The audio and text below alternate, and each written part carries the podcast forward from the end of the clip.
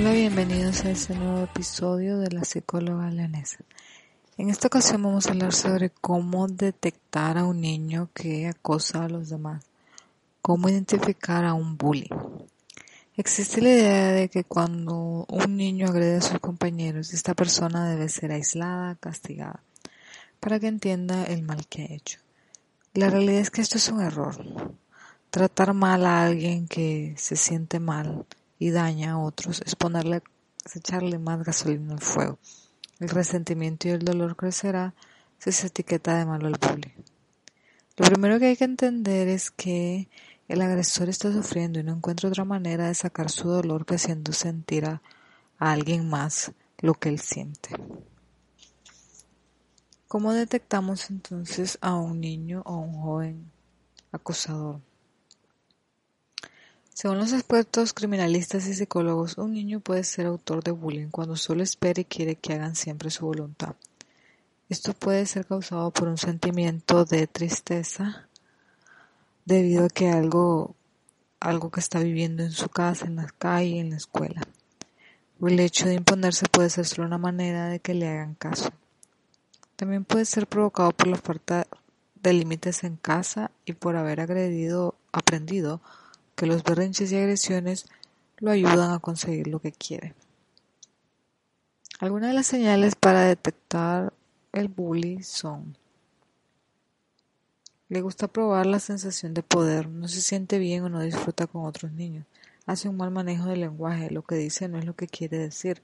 Le falta mucho control personal, mucha agresividad activa, golpes, insultos, reacciones violentas. Pasiva, amenazas, eh, manipulación. Sus compañeros le temen. Su forma de vestir es provocadora y usa constantemente la manipulación. Es muy probable que el origen de su violencia se encuentre en que sufra intimidaciones o algún tipo de abuso en casa, en la escuela o en las calles. Sea frecuentemente humillado por adultos. Vive bajo constante presión para tener éxito en sus actividades. Se le permite hacer todo lo que quiere y se justifique sus conductas negativas. Se le proteja y se evite sancionar sus malas conductas. El acosador siente que no hay algo que pueda hacer para que dejen de suceder las cosas que lo lastiman y solamente actúa para sacar su enojo o dolor. Algunas de las cosas que le hace a la víctima son que los golpea, los molesta, los provoca, los nombra de una forma desagradable o despectiva, genera rumores, mentiras, apodos, los aísla, los ofende, los anula. Sube a las redes eh, comentarios desagradables, publica fotos comprometedoras o las modifica con programas para deformar las caras y burlarse. Un agresor es un niño, una niña, un joven que está sufriendo y para defenderse ha decidido ponerse un escudo contra las agresiones. En su familia puede suceder que el origen de la violencia se deba a la ausencia de un padre o a la presencia de, de un padre violento, ya que el progenitor es quien nos da la seguridad en la vida. Por eso, al no existir una figura amorosa que nos dé apoyo, podemos sentir que estamos a la deriva y responder con agresión hacia el mundo. Además de esto hay otros problemas que pueden sacar a flote la conducta agresiva de un niño, como los problemas entre los papás, problemas económicos, una mala organización de la casa, nadie sabe qué tiene que hacer en la casa, siempre hay pleitos. ¿Cómo se porta un bully? Normalmente el agresor se comporta de una forma irritada, impulsiva e intolerante. No sabe perder, necesita imponerse a través del poder, la fuerza y la amenaza. Se mete en las discusiones, toma el material del compañero sin permiso, si se le reclama muestra una actitud exagerada, ¿qué te pasa? Yo hago lo que quiero. El agresor tiene un comportamiento provocador y de reto permanente. Tiene una manera muy agresiva de resolver los problemas. Le cuesta ponerse en el lugar del otro. Vive en una relación familiar que es poco afectiva y tiene muy poca empatía. Porque un bully sigue dañando Puede pasar que el resto de los espectadores y los cómplices se sientan amenazados por la violencia de la que son testigos, por lo que tratan de complacer en todo al acusador y le hagan sentir importante, no porque lo respeten, sino por miedo. Esto puede provocar que el bullying tenga la sensación de que no vale la pena esforzarse para crear relaciones positivas, pues de cualquier manera ya tiene reconocimiento, aunque sea a través de este miedo. que siente el bully. El agresor tiene muchos problemas para convivir con los demás niños y como tiene miedo que lo rechacen actúa de forma autoritaria y violenta. En algunos casos esta manera de relacionarse con la vida puede llevar a las personas a convertirse en delincuentes.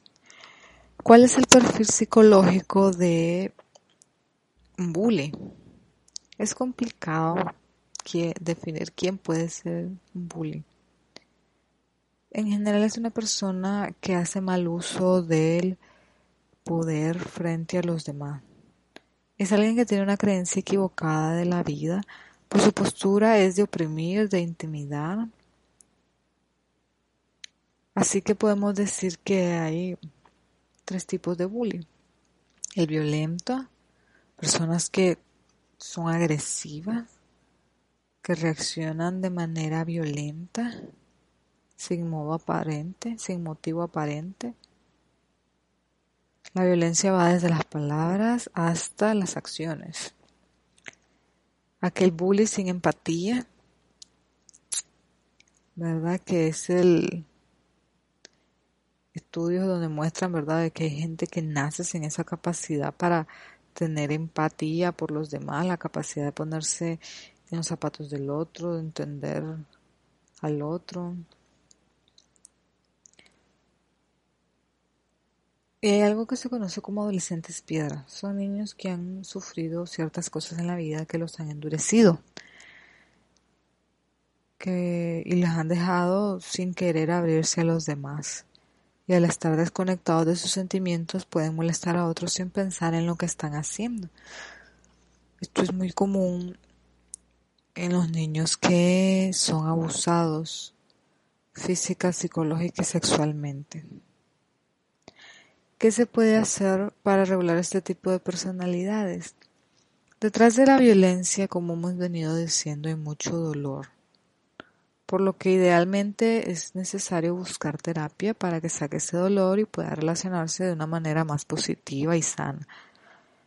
La agresividad es parte del ser, algo natural, pero la violencia es una actitud del hacer que puede y debe controlarse y modificarse.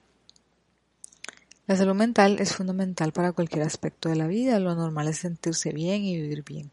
Cuando te sientes bien, puedes ser bueno con otros, mientras que si te sientes mal tenderás a reaccionar, tal vez sin querer, de manera grosera con los demás.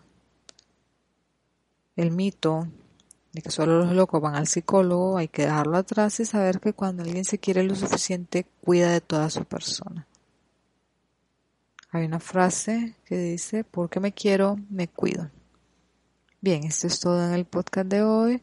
Continuaremos hablando la parte final, cómo apoyar a un niño que es acusador o bully. Nos vemos hasta la próxima.